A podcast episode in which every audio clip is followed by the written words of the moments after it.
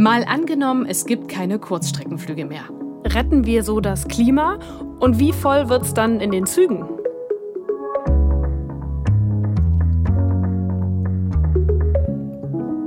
Mein Name ist Christine Becker. Und ich bin Sophie von der Tann. Und wir arbeiten beide fürs ARD Hauptstadtstudio in Berlin. Schön, dass ihr dabei seid bei unserem Gedankenexperiment diese Woche. Ihr hört mal angenommen den Zukunftspodcast der Tagesschau. Und dieses Mal haben wir ein Thema, das immer wieder heftig diskutiert wird. Nämlich, es geht ums Fliegen.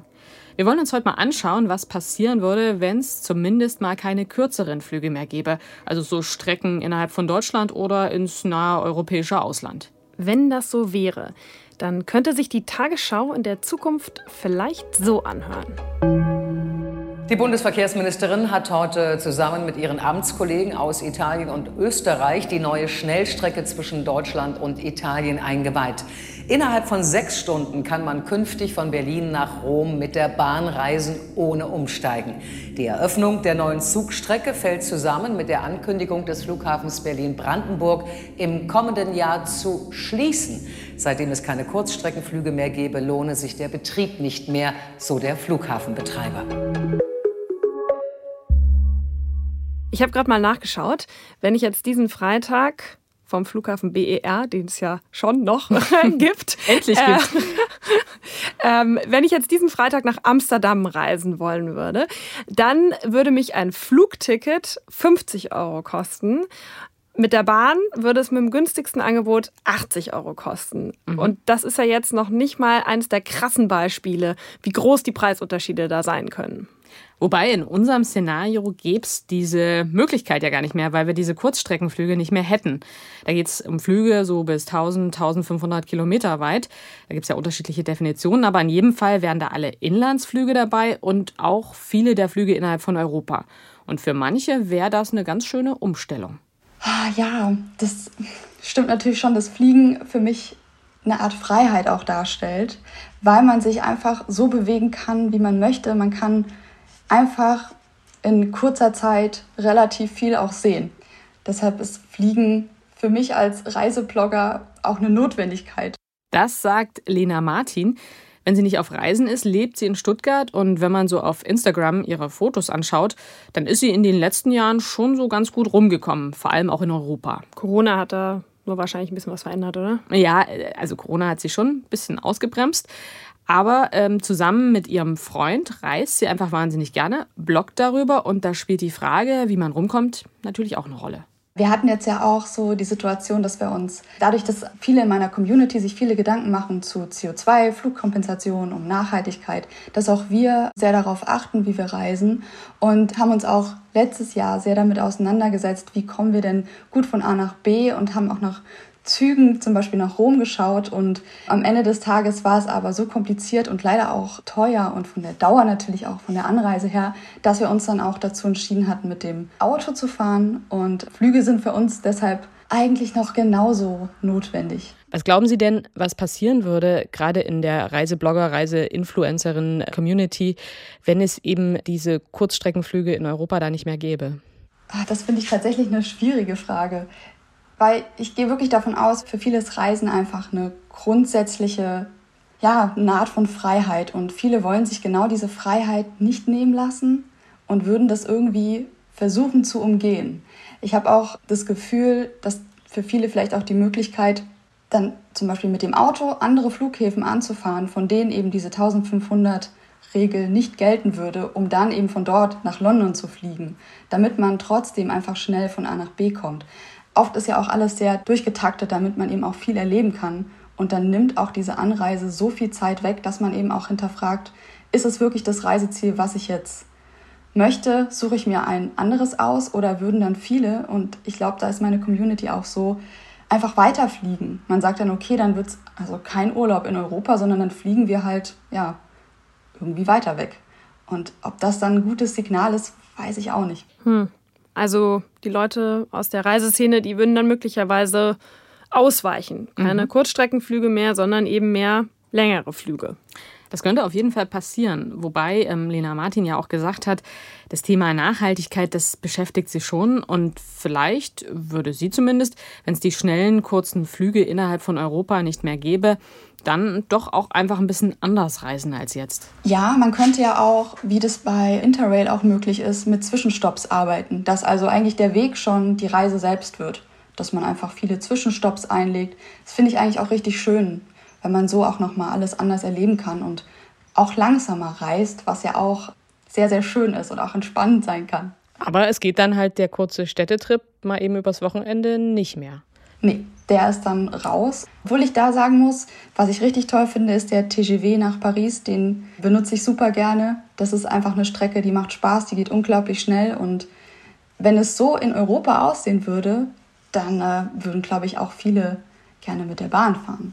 Okay, das zeigt ja schon mal, also wenn es angenehm ist und schnell geht, dann muss es gar nicht jetzt unbedingt der Flieger sein. Genau.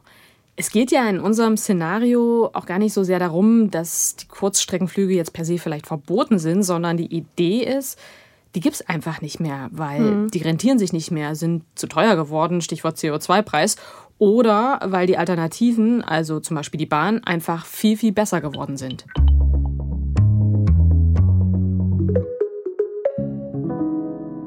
Was uns ja schon ein bisschen überrascht hat bei der Recherche, ist, dass die Kurzstreckenflüge tatsächlich mehr als die Hälfte aller Flüge, die in Deutschland starten und landen, ausmachen. So hat es das Statistische Bundesamt ausgewertet. Die haben da Flüge reingerechnet bis 1000 Kilometer Entfernung. Also, das ist schon viel, ne? Die Hälfte aller mhm. Flüge hierzulande. Da wäre ja dann am Himmel auch nach Corona deutlich weniger los, wenn diese Flüge wegfielen. Das würde natürlich nicht nur Touristen treffen, sondern auch viele Leute, die geschäftlich reisen. Ja, für die einen ist Fliegen halt Freiheit und für die anderen notwendiges Übel. Zum Beispiel für Emanuel Schipper. Er ist Dramaturg und arbeitet an Theatern und unterrichtet an Unis. Und dafür war er sehr viel unterwegs. Also einerseits hatte ich halt Aufträge, so, also lebe in Hamburg und hatte dann aber Aufträge viel in Zürich, in München und in Stuttgart. Jede Reise, jede Unterrichtseinheit, jede Besprechung war dann halt einfach mit einem respektive zwei Flügen verbunden. Und was dazu führte, dass ich dann oft zweimal die Woche mindestens geflogen bin oder sowas. Für so innerdeutsch oder eben Kurzstreckenflüge. Und das hat rapide abgenommen mit Einerseits mit, mit anderen Auftragslagen, aber andererseits eben auch durch die Fridays for Future Bewegung, wo mein Sohn stark mit beteiligt war und der dann selber auch mal gesagt hat, er will keine Flüge mehr machen, sondern äh, die Züge nehmen und meine Tochter das auch ganz stark befürwortet hat und ich plötzlich wie von einem Tag auf den anderen das auch beherzt habe und jetzt eben so kurze Flüge dann eben nicht mehr buche.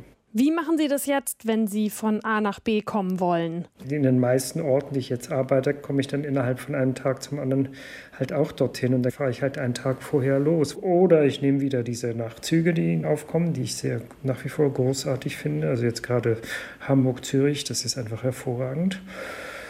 Und aber tagsüber dann reisen ist, ist auch super. Da kann man sogar wirklich, also ich kann da gut arbeiten und ich kann auch mal nichts tun und ich bin einfach mal auch nicht erreichbar. Das ist auch ganz gut.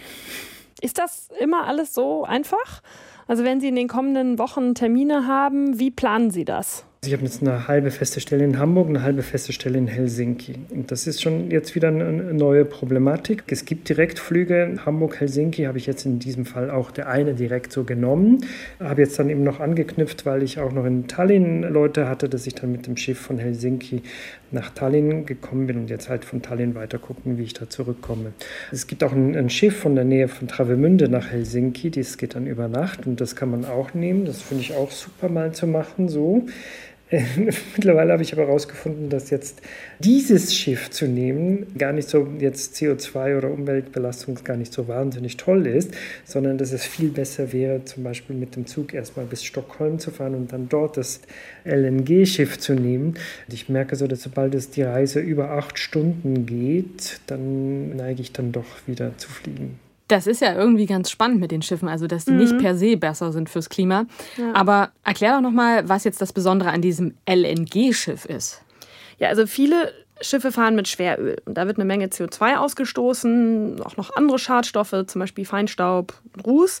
Und LNG, das steht für Liquefied Natural Gas, also Flüssiggas. Und das sehen viele als so eine Übergangstechnologie, bis es Treibstoffe aus erneuerbaren Energien gibt. Mhm. Aber so ganz unproblematisch ist das auch nicht. Das besteht hauptsächlich aus Methan, was dann selbst ziemlich klimaschädlich ist. Also ja. Okay, also die perfekte Lösung scheint es da noch nicht zu geben. Gut, aber mit den Auswirkungen fürs Klima, ähm, das ist sowieso ganz spannend. Aber darüber sprechen wir später nochmal genauer. Mhm. Eins ist jedenfalls klar, wenn es keine Kurzstreckenflüge mehr gibt, dann braucht es Alternativen. Zum Beispiel Züge. Haben wir ja gerade auch so ein bisschen schon gehört. Aber wir bräuchten natürlich viele und vor allen Dingen auch schnelle Züge, also Züge, die so mindestens 300 Kilometer pro Stunde fahren und eben auch grenzüberschreitend. Da gibt es ja auch gerade ein Projekt, auch von unserem Verkehrsministerium und europaweit. Und die Idee ist, dass es ähm, wieder viel mehr direkte Schnellzugverbindungen zwischen den großen Städten in Europa gibt. Also Berlin, Rom in sechs Stunden, so wie eine Tagesschau-Meldung. Ja, das wäre natürlich äh, traumhaft. aber mh, mm, ja, ich glaube, es sind eher so zehn Stunden dann vielleicht realistisch. Aber immerhin, aktuell sind es ja mindestens 14 und dann muss man auch noch umsteigen. Ja, und mit dem Flieger dauert es halt zwei Stunden. Ne? Klar, man muss zum Flughafen kommen, Check-in Security dauert alles, aber es ist trotzdem noch viel schneller. Und man kann auch sehr einfach die Tickets online buchen. Bei der Bahn ist das bei Auslandsreisen zum Teil ja immer noch recht schwierig. Naja, der Flugverkehr ist halt international standardisiert. Bei der Bahn ist das nicht so. Die meisten Länder haben, also noch zumindest, unterschiedliche Zugbahn, Spur, Signalsysteme etc. Deswegen kann man nicht eben mal so schnelle Züge quer durch Europa schicken. Nur mal so ein Beispiel. Wenn man von Stuttgart nach Zürich fährt, das ist so eine Strecke, da bin ich schon sehr oft gefahren, da muss man kurz vor der Grenze in Singen, je nach Zugtyp, die Lok abkoppeln. Und dann muss eine neue dran gemacht werden und mit der fährt man dann in die Schweiz weiter. Gut, aber in unserer tollen Zukunft ist das ja vielleicht schon alles angepasst und es gibt viel mehr richtig gute und schnelle Direktverbindungen innerhalb von Europa. Ja, das wäre auf jeden Fall wünschenswert, aber einfach wird das nicht, weil Bahnstrecken bauen, ausbauen, umbauen, das kostet echt viel Geld. Das ist kompliziert und vor allem, es dauert ewig. Ja. Also wenn man nur mal die Schnellfahrstrecke Berlin-München nimmt, also da schafft man es ja jetzt, wenn es gut läuft, in vier Stunden zwischen diesen beiden Städten. Ich meine, wie lange hat es gedauert, die zu planen und zu bauen? Ein Vierteljahrhundert. Das ist so, sorry, aber das ist so absurd. ja. Aber trotzdem, die Bahn soll weiter ausgebaut werden. Das will die Politik ja auch. Nur die Frage ist ja, kann man damit dann wirklich die ganzen Kurzstreckenflüge ersetzen? Die gibt es ja in unserem Szenario nicht mehr. Und ich habe mal nachgefragt bei einer Flugexpertin. Bevor ich an die Hochschule gewechselt habe, habe ich 16 Jahre für die Lufthansa gearbeitet. Und ja, da ist so ein bisschen das Reisefieber im Blut. Das ist Yvonne Ziegler. Die ist Professorin für Luftverkehrsmanagement in Frankfurt. Und ich wollte von ihr wissen, wenn all die Leute, die jetzt Kurzstrecke fliegen, umsteigen würden, wie sehr müssten denn Bahn und vielleicht auch Fernbusse ihre Kapazitäten aufstocken? Geschätzt würde ich sagen, dass sie gerade die Europaverbindung mit Sicherheit verdoppeln müssen. Und was also, so? müsste man sich mal durchrechnen. Also ich habe jetzt gerade nochmal nachgeguckt. Also die Ryanair hat im Jahr 2019 hat sie 152 Millionen Reisende transportiert innerhalb Europas. Also das sind natürlich wirklich schon sehr viele Passagiere und das ist nur eine Airline. Also es, dazu kommen natürlich noch Air France, Lufthansa, British Airways etc. Das sind ähm, ja viele Zusatzpassagiere für die Bahn und die Busse. Okay, allerdings in der idealen Welt, wo wir dann sozusagen äh, rasante Schnellzüge haben, die durch Deutschland oder Europa rasen, könnte das dann tatsächlich alles abgefangen werden, äh, was früher eben dann diese Kurzstreckenflüge geleistet haben? Also ich denke, ein Großteil auf jeden Fall schon. Also ein Beispiel ist ja hier Japan. Ähm, da gibt es ja den Shinkansen, der im Prinzip die Metropolen verbindet. Das und, Zug, ähm, ne? Ja, genau. Also ein Schnellzug, der eben auch große Volumina an Passagieren befördert. Und da findet tatsächlich äh, die Masse der Transporte dann auf der Schiene statt zwischen den Metropolen. Also das heißt, die sind schon ein bisschen in unserer Zukunft und haben gar nicht mehr so viele Kurzstreckenflüge. Zumindest nicht innerjapanisch. Das Gros äh, fährt tatsächlich den, den Shinkansen. Die fahren dann aber auch im, im Stundentakt und sind sehr schnell und auch komfortabel. Okay, kommen wir mal zu den Airlines. Welche Rolle spielen die Kurzstreckenflüge für die und was ist, wenn es diese Kurzstreckenflüge nicht mehr gäbe? Also die ähm, Kurzstreckenflüge spielen eine große Rolle. Zum Beispiel bei der Ryanair, da würde das ganze Geschäftsmodell nicht mehr funktionieren. die könnte ja eigentlich gar nichts mehr anbieten, weil die ja eigentlich ausschließlich Europa fliegt. Wir können mal das Beispiel der Lufthansa nehmen. Die haben sozusagen zwei große Hubs, also das sind Knotenstützpunkte sozusagen, von denen ihre Langstreckenflüge aus starten. Das ist Frankfurt und München. Und da gibt es eben aus der Fläche, aus der deutschen Fläche, aber auch aus der europäischen Fläche gibt es Zubringerflüge, die in diese Langstreckenflüge reinfüttern.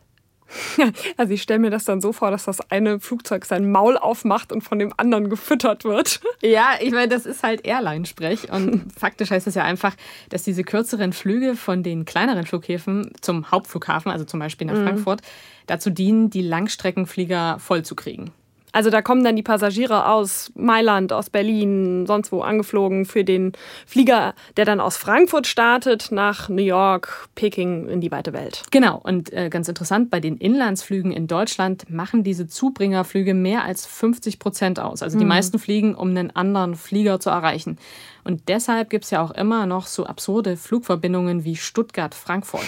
Ich meine, da ist man gefühlt wirklich nur ein paar Minuten in der Luft und mit der Bahn geht es eigentlich auch schneller, wenn man so das Ganze drumherum betrachtet. Ja gut, aber wenn man mal an längere Strecken denkt, zum Beispiel Berlin-Frankfurt, dann muss man erst einen Zug nehmen für ein paar Stunden und dann einen Koffer mitschleppen, anstatt halt einmal in den Zubringer einzusteigen, wo man sein Gepäck schon durchchecken kann.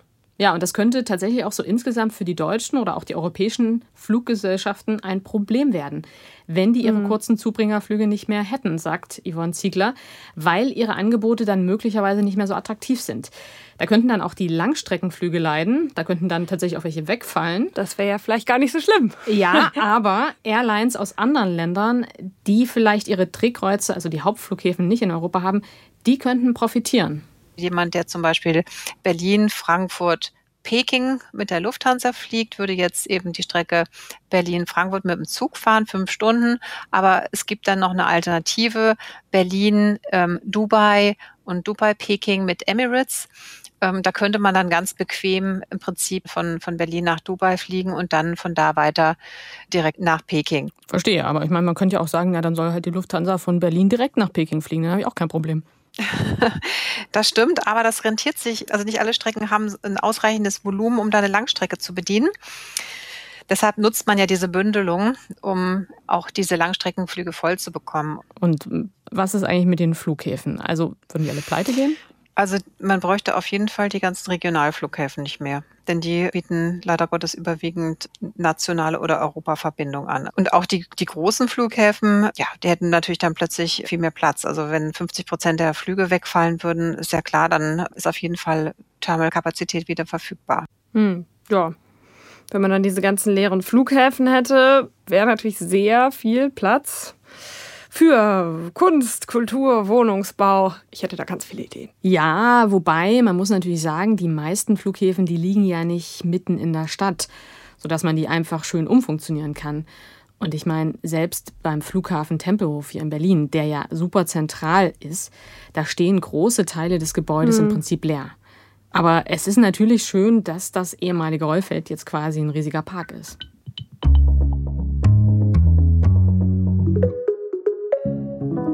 Die große Frage, wieso wir überhaupt über dieses Thema sprechen, die ist ja, was bringt unser Szenario eigentlich für den Klimaschutz? Also, wenn wir nicht mehr Kurzstrecke fliegen von Hamburg nach München, von Berlin nach Paris oder nach London, retten wir damit das Klima? Ja, ich habe mir mal angeschaut, wie sich der CO2-Ausstoß in Deutschland so aufteilt. Und wenn man sich jetzt dieses Kuchendiagramm vorstellt, dann ist die Schnitte, die der Verkehr ausgemacht, so rund 20 Prozent aller CO2-Emissionen in Deutschland. Mhm. Und das meiste kommt da vor allem von Autos. Und jetzt kommt's. Inlandsflüge machen gerade mal 0,3 Prozent aus von allen CO2-Emissionen in Deutschland. Und wenn man Kurzstreckenflüge ins Ausland noch dazu rechnet, dann kommt man vielleicht so bei roundabout einem Prozent der gesamten deutschen Emissionen raus. Okay, das ist also eigentlich krass wenig irgendwie, ne? Ja, ich war da auch ziemlich überrascht, vor allem wenn man an diese aktuelle Diskussion darüber jetzt mal denkt. Mhm. Und ich habe deswegen mit Felix Kreuzig gesprochen, der ist Professor an der TU Berlin und beschäftigt sich mit Klimawandel und Infrastruktur. Und ich habe ihn gefragt, bringt das dann überhaupt was fürs Klima, wenn es keine Kurzstreckenflüge mehr gibt? Also das Szenario bringt natürlich was, weil wir brauchen alle Maßnahmen und vor allem auf der persönlichen Ebene bringt das relativ viel, weil die meisten fliegen nicht und wer fliegt, der hat tatsächlich CO2-Emissionen, die oft allein durch den Flugverkehr über den Durchschnitts-CO2-Fußabdruck der durchschnittlichen Bürger hinweggehen. Ja, und der durchschnittliche CO2-Fußabdruck von uns in Deutschland, der ist ja eigentlich auch viel zu hoch. Mhm. Eigentlich müssten wir viel weniger CO2 ausstoßen, um die Pariser Klimaziele einzuhalten. Und die Kompensationsagentur Atmosphäre hat deshalb mal so ein Höchstbudget berechnet, wie viel jeder Mensch im Jahr an CO2 ausstoßen dürfte, okay. um diese Ziele eben einzuhalten. Und wenn ich jetzt einen Flug Berlin-München hin und zurück nehme, dann habe ich damit schon mehr als 10 Prozent von meinem CO2-Budget aufgebraucht. Das heißt also, also für meine persönliche Klimabilanz machen diese Kurzstreckenflüge dann schon ziemlich ja. was aus. Ja, und richtig heftig wird es übrigens bei den Langstreckenflügen. Mit einmal Frankfurt-New York hin und zurück hat man das Budget im Prinzip schon komplett gesprengt. Oha. Aber gut, bleiben wir mal bei unserem Szenario, keine Kurzstreckenflüge mehr. Da bräuchten wir dann natürlich Alternativen, wie die Bahn. Und da sagt der Klimaexperte Felix Kreuzig, der Zugverkehr hat den Vorteil, dass er elektrisch betrieben werden kann und auch wird. Also die Deutsche Bahn betreibt die ICEs über erneuerbare Energien und damit fallen keine CO2-Emissionen an. Null? Also man wäre sozusagen im Vergleich zum Fliegen absolut auf Null. Also es gibt tatsächlich auch Infrastrukturemissionen, also durch den Bau des Schienennetzes. Die sind aber im Vergleich dazu sehr, sehr gering. Das heißt, es ist auf jeden Fall die erstrebenswerte Variante, den Flugverkehr durch den Zugverkehr zu ersetzen. Bahn ist das eine. Es könnte aber auch sein, dass die Leute dann eher Auto fahren oder mit dem Bus fahren. Wie wäre das im Vergleich? Davon ist eigentlich nicht auszugehen, dass der Flugverkehr ersetzt wird durch den Autoverkehr, weil das doch eine, äh, sehr viel höhere Zeitkosten sind. Also ist zu erwarten, dass eigentlich ein Teil der Reisen wegfallen. Und das Interessante ist, eigentlich ist der ökonomische Wert der Flüge ziemlich gering und viele Flüge können auch ersetzt werden, zum Beispiel durch Zoom-Meetings. Was heißt das ökonomischer Wert? Ökonomischer Wert, dass es den Leuten gar nicht so viel wert ist, diese Reise anzutreten. Es wird einfach nur gemacht, weil es möglich ist, aber der tatsächliche Wert für eine Firma, jetzt noch einen Business-Trip zu haben, der ist gar nicht so hoch. Wenn man dann doch mit dem Auto fahren würde im Vergleich, also Sie sagen, viele würden das wahrscheinlich nicht machen, weil es ihnen nicht wert ist, aber wenn man es doch machen würde, äh, so eine Strecke äh, Berlin-München oder auch eine andere Kurzstrecke, wie wäre das im Vergleich? Wenn man alleine mit dem Auto fährt, dürften die Emissionen genauso hoch sein, ungefähr wie vom Flugverkehr. Allerdings hier ist nicht einberechnet, dass es zusätzliche Nicht-CO2-Emissionen im Flugverkehr gibt. Also der Autoverkehr wäre immer noch besser als der Flugverkehr. Aber vor allem, wenn die Passagieranzahl höher ist, also zum Beispiel vier Leute im Auto sitzen, dann wird es relativ günstig aus der CO2-Perspektive heraus. Was gibt es denn da noch für andere Probleme fürs Klima, die Kurzstreckenflüge verursachen und die man dann eben nicht mehr hätte, wenn es die nicht mehr gäbe? Es gibt vor allen Dingen die Emissionen, die bei der Start und Landung anfallen. Die sind bei Kurzstrecken natürlich, äh, fallen mehr ins Gewicht als bei Langstrecken, wo das Flugzeug mehr in der Luft ist. Vor allen Dingen aber die Kondensstreifen, die eine erhebliche äh, Wärmungswirkung haben und die auch mit einbezogen werden sollte. Deswegen ist es tatsächlich sehr sinnvoll, Flüge zu vermeiden, wo sie nicht notwendig sind. Okay, mir war das auch gar nicht so klar, dass die Kondensstreifen, die man da so schön am Himmel sieht, nochmal ein eigenes Problem sind, also zusätzlich zum CO2-Ausstoß. Findest du die echt so schön? ich finde die tatsächlich ganz hübsch, ja. Ich finde, die, die malen ja sozusagen äh, Dinge in den Himmel. Also, also wenn du dir vorstellst, das ist Wasserdampf und Ruß ähm, hauptsächlich und das bildet dann da oben Eiswolken und die wiederum verhindern, dass Wärme von der Erde ins All abstrahlt. Das ist das Problem. Und dadurch wird der Treibhauseffekt im Prinzip nochmal verstärkt durchs Fliegen. Verstehe, aber was ich schon auch noch ganz spannend fand jetzt bei deinem Experten, dass er ja meinte, das Auto wäre ähnlich schlimm wie der Flieger, also gerade wenn man alleine fährt.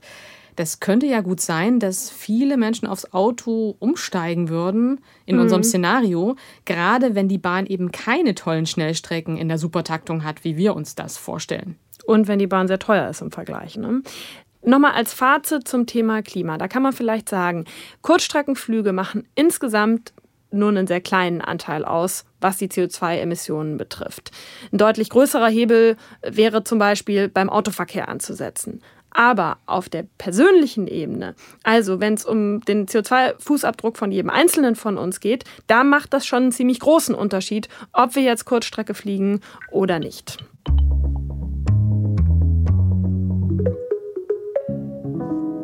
So, jetzt haben wir sehr viel gesprochen über das Thema Kurzstreckenflüge. Ich würde sagen, lass uns noch mal zusammenfassen.